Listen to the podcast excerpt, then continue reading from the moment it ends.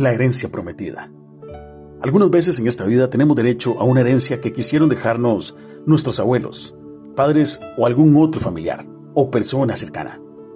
Sea lo que sea, normalmente es un beneficio por el cual no hicimos nada para ganarlo.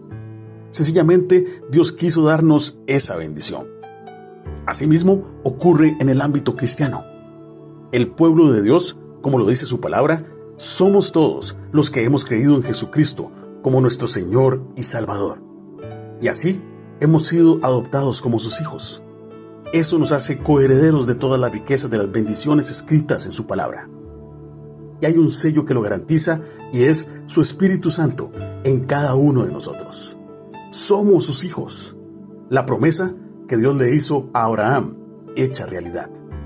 Cito las palabras de Pablo en su carta a los Gálatas. Todos ustedes son hijos de Dios mediante la fe en Cristo Jesús. Porque todos los que han sido bautizados en Cristo se han revestido de Cristo.